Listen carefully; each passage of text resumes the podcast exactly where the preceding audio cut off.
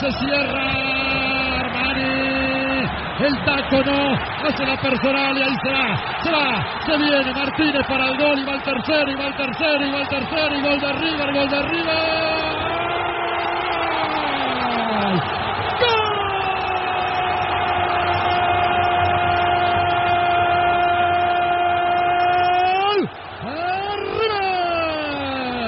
Martínez liquida el partido, señoras y señores.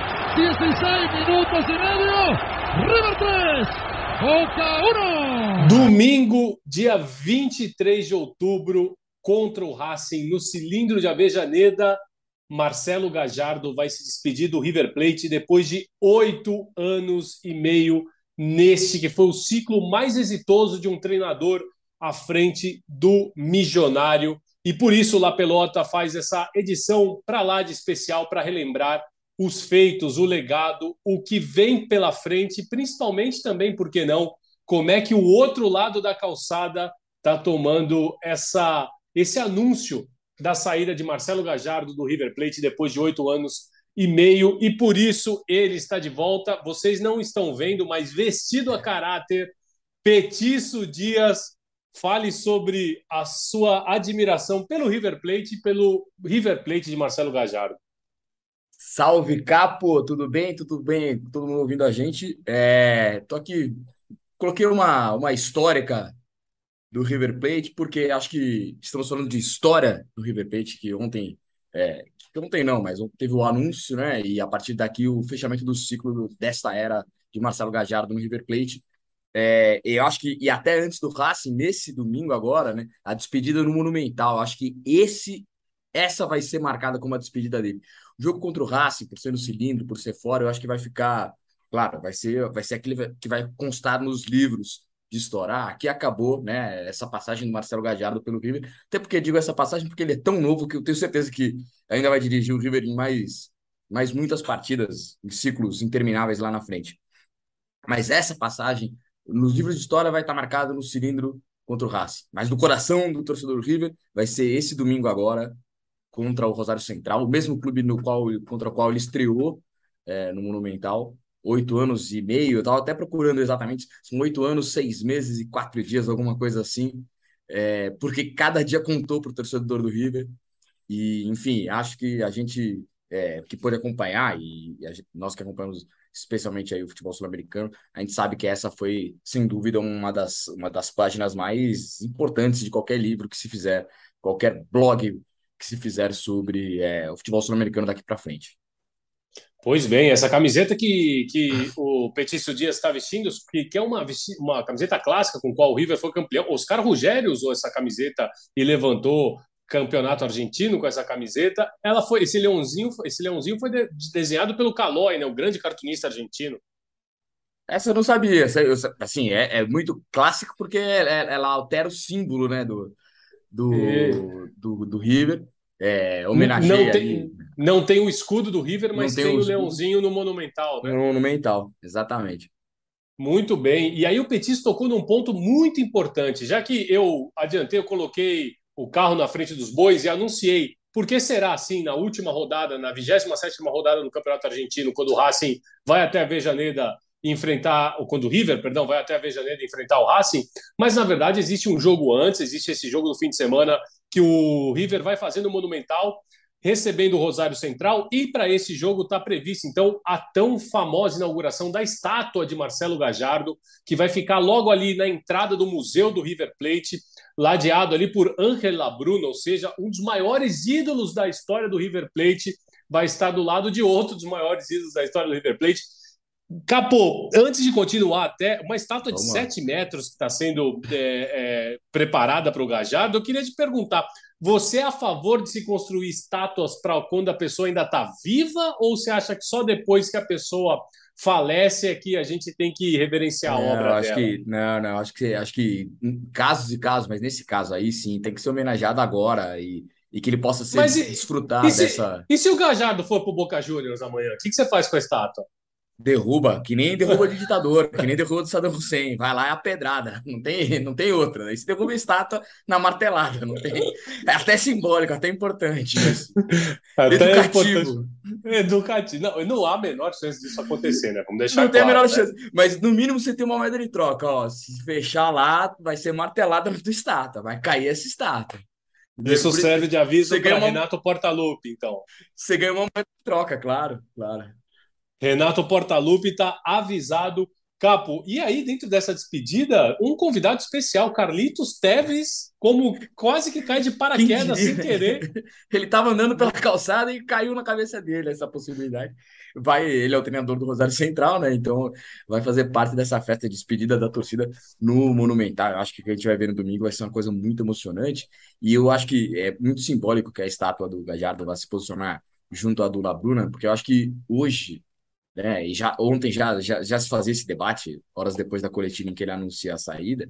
É, hoje a gente pode começar a comparar, é, e talvez sejam os dois maiores ídolos da história do River Plate, porque é, se dedicaram a essa institui- instituição em campo e fora dela, né? Pelo que entregaram como jogadores e pelo que entregaram como treinador.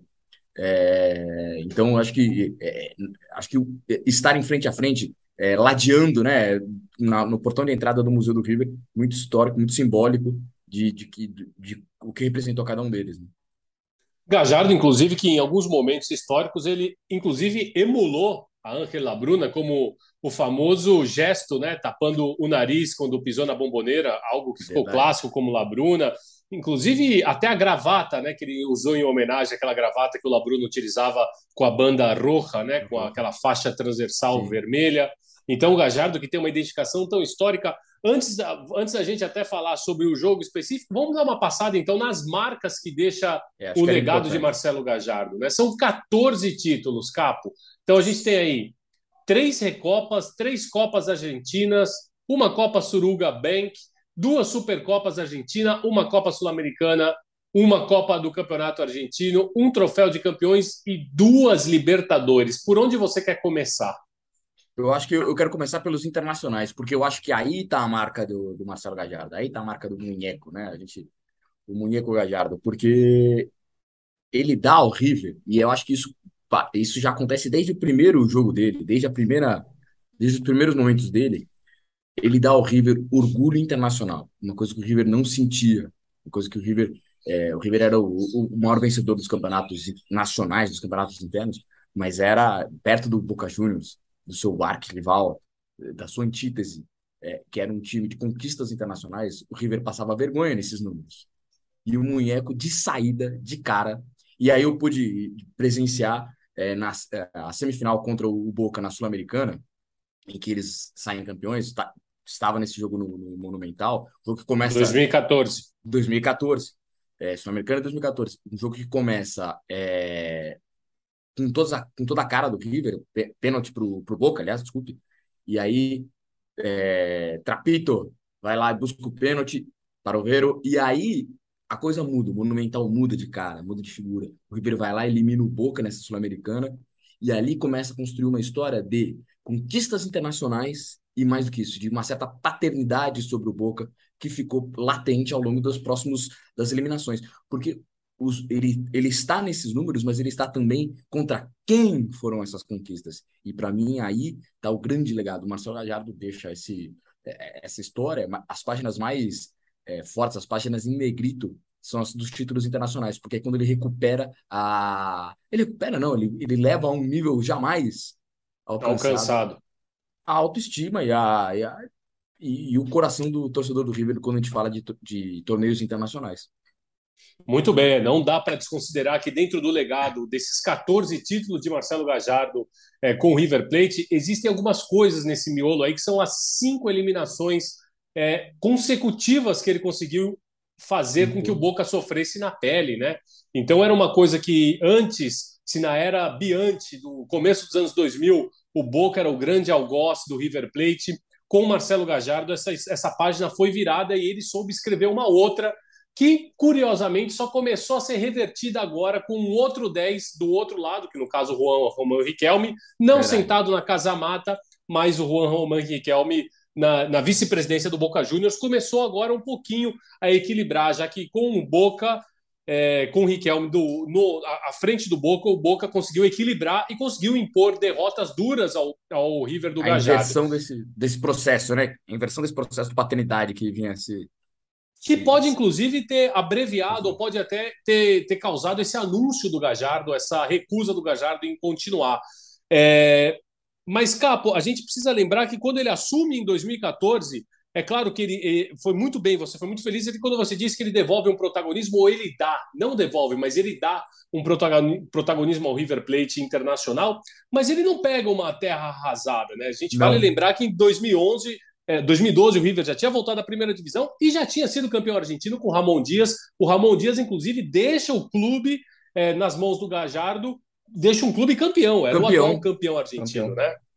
É, eu acho que é, para a gente construir essa linha do tempo ali do, do Gajardo, é isso. Ele pega um River campeão, campeão nacional. É, então não era, era um clube já, é, já começando a curar suas feridas do rebaixamento, né? É, e, e, voltando a, a, a, dar um pouco as cartas na Argentina. É, tanto que o Ramon Dias sai, meio que. A, a, quando o Gallardo vem, ele era uma aposta vinda do, do Nacional, onde ele tinha parado de jogar, é, parado de ser jogador e já transferido a carreira para treinador, né? E já começava a ter resultados ali, mostrava algum potencial, mas era um anúncio que tinha muito mais a ver com a identificação dele como jogador do que com o currículo que ele havia construído até então como, como treinador. É, se baseou muito mais nisso. E, e, mas eu acho que ali teve uma, teve uma, uma um, um, ponto que é importante. O Donofre, que ontem, Rodolfo Donofre, presidente do River, é, durante todo, quase todo o processo é, do Gajardo, o, o Donofre e o Francesco, ele, quando foram buscar, e me parece que muito, muito uma aposta também do Francesco é, nessa linha, é, já sabiam que o Ramon Dias é um personagem excêntrico, personagem duro de lidar, e a sensação era de que algum choque ia ver, é, iria ocorrer em algum momento ali entre é, Ramon Dias o Pelado Dias e, e, e a, a, direção do River Plate. Então, acho que eles vão buscar o Gadiardo meio que numa. Ó, não, esquenta, não vamos ficar esquentando a cabeça, isso aqui vai dar ruim lá na frente. Traz o Gadiardo que tem edificação e vamos ver no que dá. Vamos ver, é um cara que tem potencial, claro, conhece isso aqui como ninguém. Óbvio, ninguém poderia imaginar o que viria pela frente, né? Acho que é, aquela construção do, do, do, do ah, um ex-jogador muito identificado com potencial como treinador, é, deu, muito, deu mais do que se imaginava, muito mais do que se imaginava. Né? E dentro desse muito mais que se imaginava, também a gente não pode deixar de fora que um ciclo exitoso como foi o do Gajardo, que ele, além de proporcionar uma estabilidade política, uma vida saudável para o clube, o Donofrio, enfim, é, muito pelo título também da Libertadores em 2018, o Donofrio gozou de uma de uma, uma estabilidade exatamente política, a oposição única, dentro única. do River única. Ele era sempre lista única, não tinha oposição à sua gestão. Ele, ele navegou em mares muito tranquilos durante seu comando no River Plate. Isso também diz muito das vendas, porque o Marcelo Gajardo, como todos os anos e como se passa aqui no futebol sul-americano, no futebol argentino também, sofreu é, é, com a venda de jogadores de um elenco que sendo um dos melhores da América do Sul, foi sempre visto como vitrine e sofreu muitas baixas ao longo desse período. E o Gajardo precisou se reinventar e reinventar o River Plate, a sua máquina, o seu Frankenstein, diversas vezes. Ora potencializando com garotos da, da, das categorias de base, ora encontrando é, joias no mercado sul-americano antes que alguém pudesse colocar os olhos. Só para a gente ter uma ideia, das 11 maiores vendas do River Plate, é, seis aconteceram no ciclo do Gajardo, inclusive a segunda delas, que é o Julian Álvares, a terceira com Ezequiel Palácios, a primeira continua sendo a, o passe do Saviola ao Barcelona, mas esse, esse, esse jeito de fazer dinheiro potencializando as joias do clube também é um legado do Marcelo Gajardo, né, Carlos?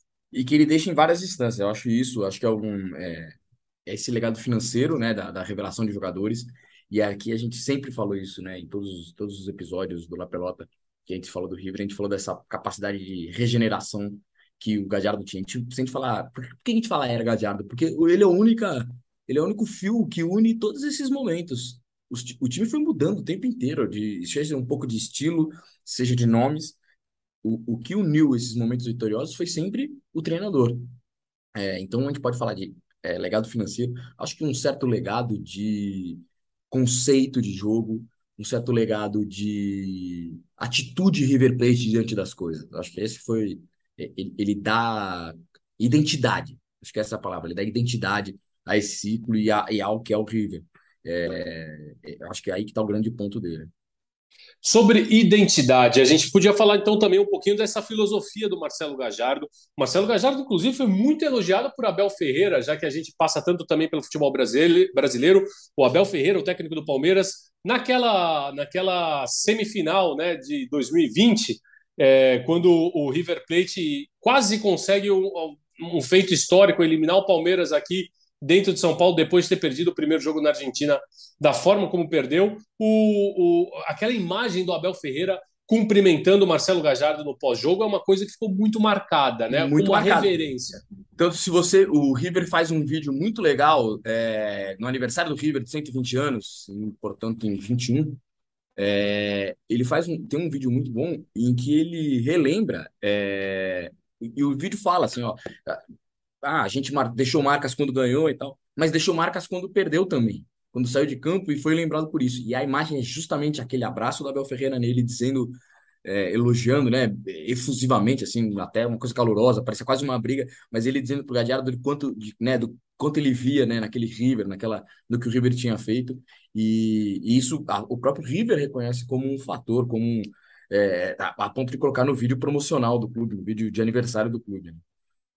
E aí a gente começa já até dentro dessa filosofia do River Plate, se a gente começar a pensar nas hipóteses que o River Plate tem e nas hipóteses que o Marcelo Gajardo tem. O Marcelo Gajardo anunciou que agora ele vai fazer uma pausa, ele vai parar um pouquinho, ele vai, ele vai assistir a Copa do Mundo do Catar acompanhado dos filhos. É um movimento muito parecido do que ele fez inclusive quando deixou o Nacional de Montevideo, que ele ficou um tempo parado estudando futebol antes de assumir o River Plate, de vir é, o, o, convite do Enzo Francescoli, que aí a gente sabe no que deu. O que, que você projetaria para o Marcelo Gajardo, Capo? É seleção argentina, é mercado sul-americano, e aí o único que tem força para trazer ele é algum clube brasileiro? É o sonho do, do futebol europeu? Qual será o futuro de Marcelo Gajardo? É claro que é muito difícil saber, mas o que você arriscaria? Qual o seu palpite? Eu acho que eu vejo algumas frentes aí possíveis. Eu acho que o momento da saída não favorece o mercado europeu. Ou ele vai ter que é, fazer essa transição para o mercado europeu de alguma maneira, não da melhor maneira, porque assumir um clube é, europeu agora, e se ele quer ver a Copa, é, é a hora que o mercado que o futebol pare, que ele poderia ter um tempo para treinar. Se ele assumir pós-Copa do Mundo, qualquer clube europeu, ele está assumindo uma, um rabo de foguete, porque certamente nenhum clube que está bem vai, vai chamá-lo ali, né? É, é diferente de, de, de, outras situações que ele teve já para ir para o mercado europeu. Eu acho que aí então se destacariam duas possibilidades. Uma, estar aqui, é, com a força do futebol sul-americano, com o poderio financeiro do Brasil sobre o futebol sul-americano, aqui é um, aqui claramente é uma possibilidade. É, se a gente olha para frente aí, alguns clubes com, com bom potencial financeiro podem, podem ir buscá-lo, sem dúvida. E abre um segundo caminho, eu acho. E esse talvez para mim seja talvez seleções. É, quando ele vai ver Copa do Mundo, quando você inicia um ciclo novo, ou seja, olha, olha que confluem, olha como confluem as coisas, né? Ele iniciando um ciclo novo, outras seleções precisando de um ciclo novo para o que vem a partir da, da, da Copa do Mundo. Eu acho que aí está o caminho. Seleções sul-americanas, é, eu acho que podem ali, devem é, sondá-lo. Eu acho que o caminho dele vai estar muito ligado a isso. Acho que, é, se a gente falar de seleção argentina, Scaloni hoje tem, vive uma lua de mel com, com, a, com a torcida argentina, com, com a é, mídia. É, depende muito do que vai acontecer na Copa, né? Depende pra, muito pra do que vai acontecer na Copa. Certamente, para o Scaloni, não fica confortável, porque é um, um cara ganhador como o Galhardo é, entre uma sombra que o Scaloni até agora não tinha, né? Não, não, embora se falasse de Galhardo, elogiasse e tal, não era um, um, nome citado, porque ele continuava no River, Scaloni fazendo, indo muito bem na seleção. O Scaloni passa a saber que é, uma eventual Copa do Mundo frustrante tem um reemplaçante ali do lado, do lado, sem fazer a sombra é muito A sombra é muito grande, né? Eu digo, vamos lá, não, não, vamos lá. O Scaloni chega numa final de Copa, campeão, óbvio, ninguém vai mexer nesse carro eu, eu vou uma situação hipotética. Se cair na primeira fase, ele, ele seria demitido de qualquer jeito, né? Seja do livre ou não, se a Argentina cair na primeira fase da Copa, o Scaloni está demitido. Uma eliminação da Argentina no eventual quartas de final, vamos dizer, aquela campanha média, né? Que você tá. Que você nem, nem, nem arrebentou, né? Não chegou onde está, onde gerava expectativa, nem também foi uma decepção completa. Nesse caso, nessa, nesse, nesse meio termo aí, Até então, eu, eu, eu, é, por, tudo que se, por, por tudo que a escaloneta causa na Argentina, eu acho que ele continuaria. Hoje, eu acho que ele ganha uma, um adversário é, complicado se ele faz uma campanha média, vamos dizer, né? Então, por, por mim, por isso que eu acho que a confluência de é, novos ciclos dele e de seleções, para mim, me parece que o caminho vai ser seleção. Pode ser realmente. Pode ser realmente, depende muito desse, desse do, do, que vai vir, o que vai acontecer com a seleção. É muito futurologia, né? mas, mas entende o que eu quero ah, dizer? sim, assim, claro, é, claro. É, de alguma, de alguma os maneira. Os calendários uma... se ajustam, os calendários. É, com... E sobre Coincidem. a seleção argentina, eu digo, uma campanha média da seleção argentina, talvez por tudo que o Scaloni gerou nesse ciclo, é, ele teria a, a, a, a, possibilidade de continuar, né? Ele teria o benefício da dúvida, isso estava me faltando. Ele teria o benefício da dúvida. Não, vou tentar mais um pouco com ele. Agora, Pela reconstrução que foi feita. Esse benefício fica reduzido, porque, pô, você tem um cara ganhador, muito ganhador ali, ó, na beira do. Né, na, livre, livre, leve e solto. Então, é, é, eu acho que o Scaloni ganhou uma sombra. Obviamente, né? Acho que essa altura de Copa do Mundo ele está preocupado com Copa do Mundo, mas que ele ganhou uma sombra, ele ganhou. É, Os brasileiros que... ganharam uma possibilidade. Lembrando que o Marcelo Gajardo ele sempre aproveitava os finais de ano, ele sempre dizia isso para avaliar se continuava um ano mais, um ano mais, um ano mais. 2021 já parecia que ia ser é, é, eu, eu... O, o, final do ciclo, né? E ele aceitou renovar por mais um. E esse ano ele tinha três anos, a, a presidência, a administração do Jorge Brito ofereceu a ele mais três anos de contrato. E aí Todo que eu acho que ele fugiu. achava é você, do ele... contrato longo. Eu acho, porque eu vou fazer uma, uma, uma, metáfora que você vai entender bem. Ele, ele, em 2021, ele terminou mais uma volta no parque e falou: não sei se eu quero dar mais uma volta. Ele tava, né? Não sei se eu vou dar. Uma... Não, vou dar mais uma volta. Tá, tá legal, tá bonito. Vou dar mais uma voltinha aqui. Só que no meio do caminho ele viu que já não tava mais, né? já não era mais aquela mesma coisa. Acho que ele também é, sentiu que foi uma temporada de muitos, de muitas, é, muitos muito desafio, muito desafio e, e, e, talvez sentindo que já não tinha mais resposta e talvez inclusive deles, dele, da comissão técnica dele, muito colada com ele. É, então, acho que ele percebeu que, puta, essa volta a mais dele ali, e, e, aí ele vai mais três voltas. Hum, aí eu acho que ele falou: não, aí é, aí é demais. Seria ótimo, seria lindo ver é, alguém completar mais de 10 anos numa. Né? Ele, é, ele é o maior, é, maior permanência nesses, né, nos últimos 50 anos no futebol argentino, mas aí seria demais. Eu acho que talvez de alguma maneira ele mesmo quis dar um tempo, falou: ó, três anos não vai dar, acho que aqui encerra o nosso ciclo já que já citamos Riquelme, parafraseando Riquelme, que uma vez disse me siento vazio, quando ele anunciou que se deixava o Boca, é mais ou menos algo parecido, afinal de contas, o desgaste natural de uma relação por tanto tempo, essa temporada parece realmente, se a gente contar a história do ciclo Gajardo, como a gente vai contar, por muitos e muitos tempos, por muitos e muitos anos, por muito e por muito tempo, é, parece que essa temporada estuvo demais. Essa temporada ela teve ela não, não era tão necessária porque realmente não foi uma temporada boa. O Gajardo ele esperou para fazer o anúncio depois da vitória contra o Platense, que carimbou o River Plate na, na, Libertadores de 2023. Ele avisa com uma certa antecedência, ou seja, dois meses e meio antes do final do ano, para que o River tenha tempo suficiente de procurar um, um treinador que vai ser agarre quem agarre o River Plate, vai ter é, uma papa caliente nas mãos. E lembrando que o Gajardo não quis escutar a proposta, ele sentou com, com o Jorge Brito apenas para informá-lo da decisão que tinha sido tomada, inclusive é, o que a gente, o que chega da imprensa argentina é que nem os próprios jogadores sabiam Exato. da decisão do Gajardo, que ele, ele tinha pro, pro saído técnico, do né? vestiário, né? né? Isso, ele tinha saído do vestiário dizendo amanhã a gente se encontra às 5 horas em Ezeiza para o treinamento todo mundo achava que foi pego de surpresa né, pela, pelo anúncio da entrevista coletiva é, no dia seguinte, e todo mundo imaginava que o Gajardo ia anunciar três anos mais com o River Plate, quando foi totalmente ao contrário, cara. Capô, e aí, se a gente olhar para frente, essa é a pergunta que eu te faço. Quem que você vê? Falei um pouco sobre o futuro do Gadiardo, mas quem você vê como futuro do River nesse momento, no pós? Quem, quem vai agarrar essa papa caliente, como você mesmo definiu?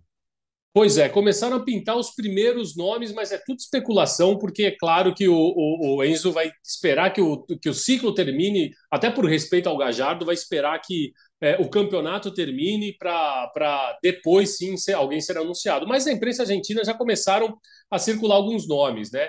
É claro que para esse momento, eu imagino que o que o River Plate vai fazer é um movimento parecido que fez com o trouxe o Marcelo Gajardo. Trazer alguém com história no clube, porque isso também dá uma certa tranquilidade, tem um referendo, é referendado pela torcida, até porque está saindo o maior treinador da história do River Plate, está deixando o clube agora. Então precisa ser alguém da casa. O primeiro nome que se especula é de Demichelis, que está lá no Bayern de Munique, fazendo um trabalho nas categorias de base, dizem que já está muito bem preparado para treinar. E junto com ele, o de Ricardo Gareca, que vem de um ciclo muito exitoso na seleção peruana. Ricardo Gareca também, que tem passado no Boca Juniors, foi jogador também do River Plate. Eu, para ser bem sincero, Capo, eu não acredito em nenhum desses dois. Eu acho que o River Plate iria ou por Pablito Aymar, técnico das categorias de base da, da seleção argentina e hoje também membro do staff do Scaloni, ou não sei se você vai ser pego de surpresa aí, Hernan Crespo. Não, eu, já, eu considero o favorito. Foi, considero favorito? Considero favorito porque, se a gente olhar esses nomes, é, Demichelis, enorme identificação com o River, disposição de, de, de, de assumir um clube é, profissional, né, um clube adulto, um time adulto, é, ele está no sub-19 do Bayern de Munique hoje, mas é um treinador do sub-19 até agora. É, se a gente olhar Pablo Aymar, parte da comissão técnica do Scaloni, categorias de base da Argentina, não tem experiência com time adulto. Ricardo Gareca, eu acho que é um nome forte, acho que é um cara que entra com peso. Mas eu acho que se você olhar por identificação, por tudo que, que vem, eu acho que o Crespo é o que tem mais experiência é, de futebol argentino, de, de times adultos. É, times profissionais, né? Eu acho que é, eu acho que ele soma mais fatores de identificação com a torcida. Ele, ele é o que soma mais fatores para essa para essa nessa corrida. E, e, engraçado que ontem é, a coisa da continuidade é tão forte que se falou até em Pinola, né? Exato, o, esse era o outro ponto. O que, que você acha dessa ideia que, que especularam ah, eu, aí? Eu, a gente já viu acontecer isso, o próprio Gajardo fez a transição jogador, é, treinador dentro de um clube, do Nacional do Uruguai, como a gente falou, mas eu, eu acho que é diferente desse momento. Esse momento precisa ser alguém com muita casca, com caixa para para fazer as coisas acontecerem ali, enfim, para entender esse processo, essa retomada. Foi, é, Matias eu... Almeida foi assim, né? Matias Almeida em Matias 2011 Almeida, ele é rebaixado. Mas é rebaixado. Um oh, é um outro nome, um agora, mas aí eu estou jogando no ventilador, tá? O Matias Almeida. Mas não, não, não é, não apareceu. Não é, mas eu, eu, eu acho que de todos esses nomes, acho que o Hernan Crespo talvez o que esteja um pouquinho na frente. É, falando de um sonho de Bielsa também, né? Mas esse aí acho que não, nem, não, nem toparia qualquer coisa agora. É, enfim, eu acho que é, eu vejo ali os dois. Tá, vai ficar com algum nove aí. Ou o é... Crespo ou Gareca. Algum goleador vai, vai, vai entrar nessa. Hernan Crespo, inclusive, que quando foi jogar lá no Monumental, é, com os times com que passou lá no, no Monumental, principalmente Defensa e Justiça, já com Defensa e Justiça, ele foi muito aplaudido, muito aplaudido pela torcida do River, que tem por ele uma admiração e, e, tem, e tem justificativa do porquê tem uma admiração tão grande por um dos maiores goleadores da história do River Plate, Hernan Crespo, que você vive batendo aqui na tecla dizendo que é torcedor de São Lourenço. você já quer, você quer derrubar o cara antes dele chegar, né? Você, mas, você... mas, mas, não é torcedor de São Lourenço que você sempre me fala? Você mostrou foto para mim. Não, eu acho que é aquela coisa que o mundo, que, que o futebol vai tornando o cara torcedor do time que com que ele, né, com que ele que deu a ele glórias e, e a quem ele deu glórias também, né, a quem ele construiu. Agora, qual é o desafio agarre quem agarrar o River Plate. Qual é o grande desafio que vai ter na frente? Porque é mais ou menos que é tocar depois dos Beatles, né, Capo? É isso, é isso. Mas aí, aí é um outro ponto do Crespo, né? O Crespo já deu entrevista dizendo: não, acho que tem que ser alguém de personalidade, tem que ser realmente para encarar e tal. Ou seja, aquela candidatura vaga, né? Que você fica ali assim: ah, pô, acho que o cara tem que ter é, se o Crespo fosse descrever ele, eu acho que o cara tem que ser alto, tem que ser centroavante. Ele começa a, de, a, desenhar o perfil. Engraçado, vai cair nele, né? Engraçado, parece com o Crespo esse perfil. Mas o próprio Crespo já levanta a mão e sabe que é uma dificuldade enorme. Venha quem vier, é, é, o Ribeiro vai, vai, né? Você vai estar, tá, é o que você falou, você vai tocar depois dos Beatles, aí é difícil. Hernan Crespo está no famigerado mundo árabe, e dentro do mundo árabe, Exato. se eu não me engano, é o Catar, né? Que ele está dirigindo. Ele está no Catar. Vamos ver aqui. O Hernan Crespo, se eu não me engano, ele está no Catar. Você acha que o Crespo, então, para esse momento, você disse que é, é exatamente, ele está aqui no Aldo Rail do futebol Qatari. Então, Hernan Crespo seria o seu candidato. Eu ainda é, já podem se encontrar muito... lá na Copa, né? Já podem se encontrar lá, fazer a transição de alguma maneira. Exatamente. O, o, o Gajardo pode aproveitar e levar aquela, aquela pasta, aquele fólio, né? Como eles chamam, com aquele monte de A4 que ele tem anotado. falando: olha, eu ia ver, eu fui ver, e isso o Gajardo fez muito, né? O Gajardo foi muito ver jogo de categoria, das categorias de base do River Plate, e um dos detalhes curiosos era que o Gajardo, inclusive, pedia para que o elenco principal fosse também prestigiar o, o, as partidas do, do, do, do, tanto da reserva, né, esse torneio de reserva que se tem na Argentina, que é, um, que é algo muito interessante, que é dar rodagem aos jogadores que são menos utilizados sim, no campeonato. Sim. É o aspirantes aqui, de alguma maneira. É o aspirante, mas muito, mais, mas muito mais levado em consideração. A sério. É. Exatamente. Ele pedia muito que os jogadores do, do, do, time principal também fossem acompanhar tanto o torneio de reserva quanto as categorias de base do River Plate. Agora, você acha que também um exercício de futurologia, tá?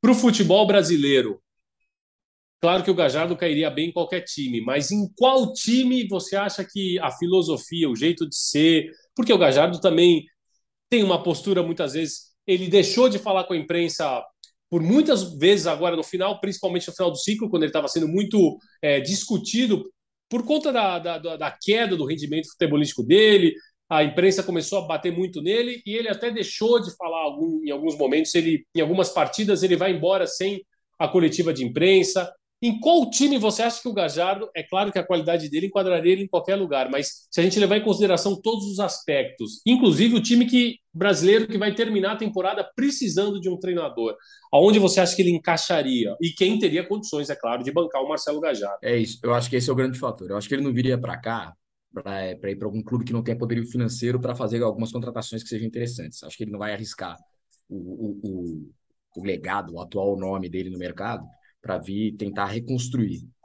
E aí eu acho que o mais forte, exato, o mais forte é o Atlético Mineiro. Se você olhar é, qual clube que pô, pode precisar de uma, de uma virada no ano que vem, é, que tem poderio financeiro, ano de abertura da Arena MRV, é, que recentemente apostou em treinadores argentinos, ou seja, embora não, não tenha sido tão satisfatório o resultado, mostra que está aberto a um mercado sul-americano para mim, o Atlético pinta como, se você vai descrevendo ali características, esse me parece ser um, né, um time que, que, que jogue, jogue ofensivamente. É... Agora, eu, eu, Palmeiras não dá para considerar, porque o Abel vai continuar. Eu acho que o, o Flamengo, o Dorival se encaixou muito bem, só eventualmente só precisa de treinador se numa dessas. É... Perder a Copa do Brasil e perder a Libertadores. Não, ou, ou, ganhar as duas e o Dorival pintar como nome para a seleção, por exemplo, já que estamos fazendo exercício de futurologia, e enfim, é, acho, não, não acredito nessa hipótese dele ir para a seleção, não acredito. Ainda que acredite que o Flamengo seja favorito nos dois, nas duas finais, é, o próprio Corinthians, né, o Vitor Pereira, por exemplo, já, já anunciou que não, né, já, já dá indícios ali, né, o próprio André Rizek já trouxe informação que o Vitor Pereira, muito incomodado com a vida aqui no Brasil, em São Paulo, é, distância da família, deve, deve pensa, pensa seriamente em voltar para Portugal.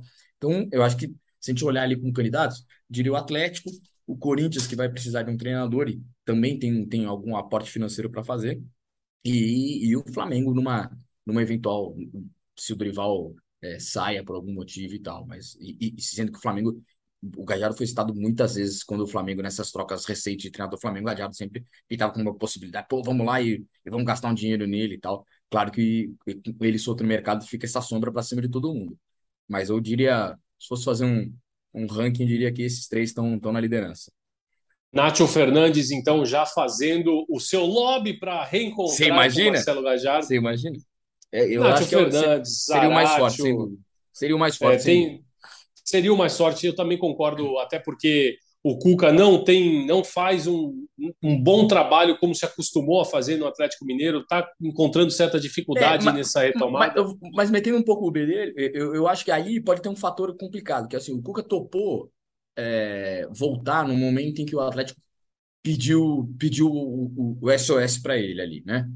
É, eu acho que isso pode ter um certo peso. Um cara que é tão querido, que tem tantas conquistas pelo Atlético, é, ele ser cortado assim, talvez seja um fator que a diretoria tenha que entender como fazer esse movimento, porque é um cara histórico do Atlético, então vai ter que se, se entender. Mas olhando o cenário, o Atlético, para mim, é o, que, é o que desponta como favorito. Muito bem, Petício. Esse foi o La Pelota que a gente fez depois de algum tempo para falar sobre Marcelo Gajardo, 392 jogos dirigindo o River Plate, 100 vitórias como mandante das 212 que disputou, teve 43 empates e 32 derrotas, isso falando só no Monumental de Nunes. E no ano passado esse River do Marcelo Gajardo apesar de não ter feito uma temporada de encher os olhos como se acostumou, alcançou mais de 100 gols, fez mais de 100 gols em 2021. Time que eliminou o Boca cinco vezes, 14 campeão títulos, da Libertadores, campeão, campeão da Libertadores, da Libertadores. Na final, na final do século, é, autor de frases como que a gente cree porque há com que e a gente eh, que crea porque la verdad que, que tiene con qué creer. Que é aquela que antecipa a, a semifinal. O River perde a primeira semifinal na Argentina para o Grêmio 1 a 0 vai vai jogar no, em Porto Alegre e ele diz ele diz para a torcida que a gente creia porque é com que porque ele sabia que ali tinha tinha gasolina para queimar. O River vem elimina o Grêmio dentro do, do dentro de Porto Alegre naquele jogo em que ele suspenso desce até os vestiários para falar com o time antes. E, e vai para a final da final, a final das finais e, e, e, sai campeão. Eu acho que só para a gente falou muito de números, mas eu só para terminar, eu queria le, levantar um, uma, um texto de homenagem que o Juan Manuel Cuenca Martínez, é, que é um jornalista é, que, que já escreveu escreveu um livro sobre o River, e ele e ele define o, River, o Gallardo de uma outra maneira que eu acho que mostra o que ele significa para o River. É, ele escreve num dos textos lá. O que representa o Gallardo para mim, eu considero ele um fenômeno social sua contribuição como líder máximo do River vai muito além do âmbito esportivo. É alguém que aportou na sociedade, o, o aporte na sociedade foi é, invaluável, né? Assim, não dá para não dá para dizer o quanto ele é, o quanto ele acrescentou. Esse cara alegrou a minha vida, alegrou a vida do meu irmão, alegrou o Agostinho, Juan, o Mark, Juanpi, toda a família, Edu, Juan, ou seja, ele vai citando todos todos os meus seres queridos e, e torcedores do mais grande. Ele, ele mudou a nossa vida para sempre. Ele devolveu nossa identidade e nos recompensou com a felicidade eterna. Eu acho que isso, isso é um resumo do que o torcedor do River sente ao ver o final desse ciclo. Eu acho que isso, isso tá bem, descreve bem o que, que foi Gajardo para ele.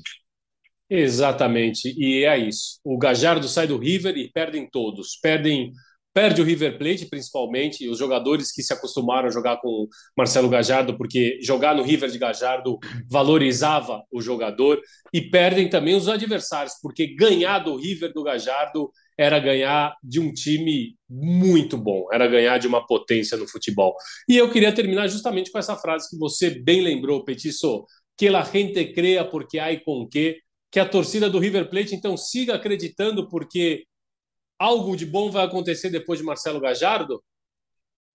Tô... Ah, acho que assim, é, tem que ser, a torcida do River tem que ser esperançosa, porque está, está saindo do topo, embora seja um momento de baixa desse, desse, desse momento tão cheio de glórias, mas é, tem que crer, porque senão dali é montanha-russa para baixo. É isso. Petiço, bom, bom falar contigo novamente depois de tanto tempo, viu? Excelente que... voltar. Que não, que não demore tanto e que a gente não espere o Gajardo ser anunciado por um outro time para aparecer de volta, viu, Petício? Vamos fazer antes disso, vamos fazer antes disso. Um abraço, Diego Petício. Nos vemos. Nos vemos.